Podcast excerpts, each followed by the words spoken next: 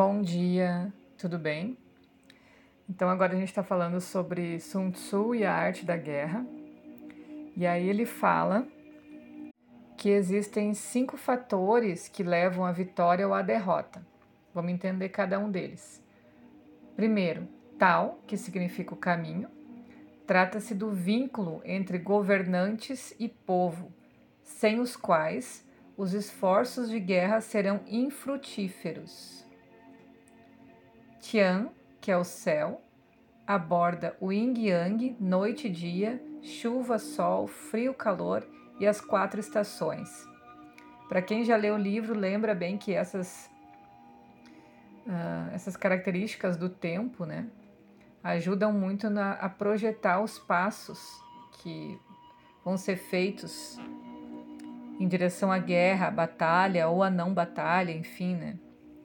Depois tem o Di, que é a terra, características do terreno, elevado, baixo, pantanoso, amplo ou estreito, plano ou íngreme. Jiang, que é a autoridade, qualidades do comandante como sagacidade, confiança, benevolência, valor e justiça. E Fa, que é a doutrina, sistema organizacional das Forças Armadas, hierarquia, definição de tarefas, controle de gastos. E esses são os cinco fatores. A gente pode notar claramente características taoístas nesses fatores básicos. Eles são abordados na obra frente a sete aspectos gerais que existem em ambos os lados de uma guerra ou disputa. Primeiro, qual soberano pode conseguir mais facilmente o apoio do seu povo? Segundo, qual exército pode conseguir comandantes mais capazes? Terceiro, qual lado possui melhores condições de céu, tempo e topografia? Quarto, qual dos lados possui melhor aceitação de disciplina, regulamentos e leis? 5. Quem possui mais munição e armas poderosas? 6. Quem possui as tropas melhor treinadas? E sétimo, qual administração é mais séria e distribui recompensas e punições de modo equilibrado e justo? Então, com esse estudo, baseia-se de antemão quem poderá vencer ou perder a disputa. O princípio do fluir ou não ação, que a gente chama de UEI, aparece no capítulo 3, que tem o título Plano de Ataque. Diz assim: Quem luta sem combates e conquista sem vitórias, não se pode considerar o melhor entre os comandantes que sabem combater. Será o melhor dos melhores quem render o inimigo sem combate. Muito bom, né? Ele lançou a ideia de que não é o combate feroz e sangrento que vence a luta do melhor modo, mas a capacidade de deixar a rendição do inimigo acontecer. O capítulo 6, por exemplo, possui como título O Cheio e o Vazio. Em tradução literal, né, que evoca a alternância entre yin e yang e a sua relação de oposição e relacionamento quando o yang atinge sua plenitude, se torna yin e vice-versa. Na área militar, incluindo as artes marciais, ataca-se quando se está cheio e recua-se quando se está vazio. Ataca-se o inimigo quando ele está vazio e aguarda-se quando ele está cheio. Nas palavras do mestre Sun, quando o inimigo está tranquilo, esgota-o quando bem alimentado, faze-o definhar. Quando em repouso, obriga-o a mover-se. Apresenta-te nos locais para onde ele corre. Movimenta-te celeremente quando ele não te espera. Isso tudo, quando a gente aplica com os nossos inimigos internos, tem uma maestria impecável. Quando a gente começa a lidar com as nossas sombras e utiliza esse processo da guerra, assim como o Bhagavad Gita ensina, né? Isso é maravilhoso. Então, recomendo muito para o autodesenvolvimento esse livro. E aí tem outro livro chamado Os 36 Estratagemas, que é outra obra muito importante, mas ainda pouco conhecida dos brasileiros, né? Um apanhado de táticas e truques para enganar o inimigo e vencê-lo. As primeiras menções às 36 estratégias apareceram na dinastia Ti do Sul, 479 e o ano, né, depois de Cristo, e se popularizaram por volta da segunda metade do século 17, quando se reuniram os estratagemas em um único livro intitulado A Arte Secreta da Guerra. 36 estratégias. E há quem atribui o número 36, né, ao simbolismo das linhas Yin do I Ching, que tem uh, as características de reclusa, retraída e obscura. Essa seria uma boa descrição das técnicas estratégicas, que se fundamentam basicamente em enganar o inimigo. Segundo ele, o 36 seria o número 6, correspondente à linha IN, ao quadrado. A obra é dividida em seis partes, com seis estratagemas cada. Cada estratagema é formado por algumas curtas linhas, cheias de significado. Assim como a maioria dos clássicos chineses, ele é pequeno, compacto, sintético e, ao mesmo tempo, um abismo interminável de conhecimento. A relação completa dos 36 estratagemas é a seguinte: vamos lá. 1. Um, enganar o céu para cruzar o oceano.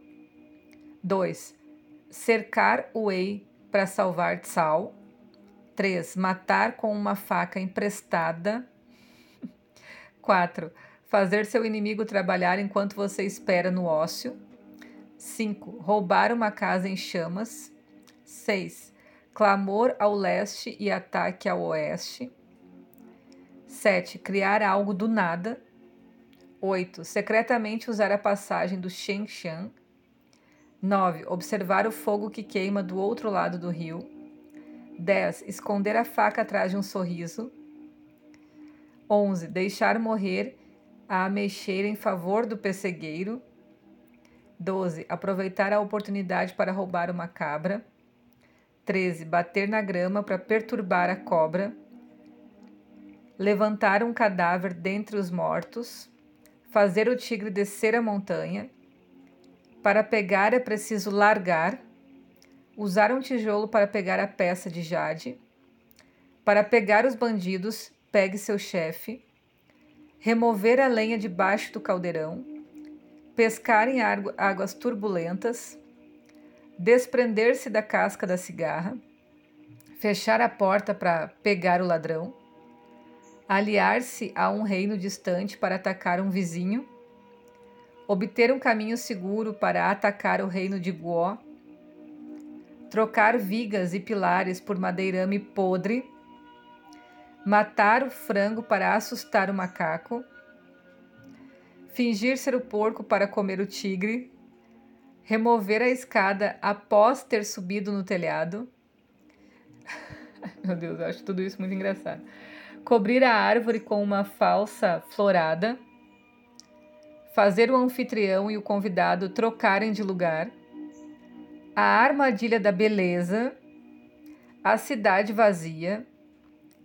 Deixe o espião inimigo semear a discórdia em seu próprio campo. Infringir dano a si mesmo para ganhar a confiança do inimigo. Encadear juntos os barcos inimigos. Retirar-se. Esse é o último estratagema. O primeiro estratagema, por exemplo, enganar o céu para cruzar o oceano, nos remete ao engodo das forças inimigas através de alarmes falsos ao ou, né, outro modo de se obrigá-lo a achar que está indo em uma direção e subitamente acabar indo em outra. Exemplo: conta-se que em 589 o reino chinês de Sui quis conquistar o reino de Shen. Para isso, ele movimentava as tropas até a fronteira, deixando o inimigo em alerta máximo e se retirava. Fez isso repetidas vezes até que o inimigo não mais acreditava nessa manobra. Quando o povo, povo de Shem começou a pensar assim, Sui começou a pensar dessa forma, né, que nada mais ia acontecer, Sui movimentou-se suas tropas de verdade e conquistou seu objetivo. O estratagema 28, que diz remover a escada após ter subido no telhado, é muito comum na história militar. Refere-se a deixar suas tropas sem alternativa de retirada ou fuga, fazendo com que lutem ao máximo pelas próprias vidas. Conta-se que Francisco Pizarro, 1476, conquistador espanhol que subjugou os Incas, ao chegar à América, queimou os navios para que seus homens não tivessem vontade de abandonar a empreitada. E até Sun Tzu também falou sobre isso no capítulo 11 da Arte da Guerra, acrescentando que o mesmo se podia fazer com o inimigo ao manter sempre uma saída visivelmente aberta para suas tropas e evitar que ficassem encurraladas. Desse modo, o pensamento do oponente seria sempre o de fugir e não o de lutar. O texto desse estratagema fala em alguém com dificuldades por ter sido pego em uma posição imprópria e remete ao hexagrama 21 do I Ching, que mostra a necessidade de um trabalho duro através de dificuldades para atingir o seu objetivo. Em resumo, a gente começar a entender sobre filosofia, sobre esse pensamento oriental, nos abre muito uma capacidade de inteligência para raciocinar em cima das coisas que acontecem no nosso dia a dia aqui no Ocidente e a gente é completamente cego. Então, não significa fazer ou não fazer, certo ou errado, mas estudar sobre. E assim, a gente faz tanto com as nossas sombras, a gente observa o nosso inconsciente e as rasteiras que a gente leva dele. Então, abrir a visão, como é possível essas manobras acontecerem ao longo de tantos anos e que perduram dentro de gerações do nosso processo de evolução humana. Então, tudo isso está dentro da gente. Quando a gente conhece, fica um pouco mais claro da gente saber o que está acontecendo lá fora, o que os outros fazem com a gente e a gente paga de gaiato, né? Ok? Por hoje é isso. Beijo e bons estudos.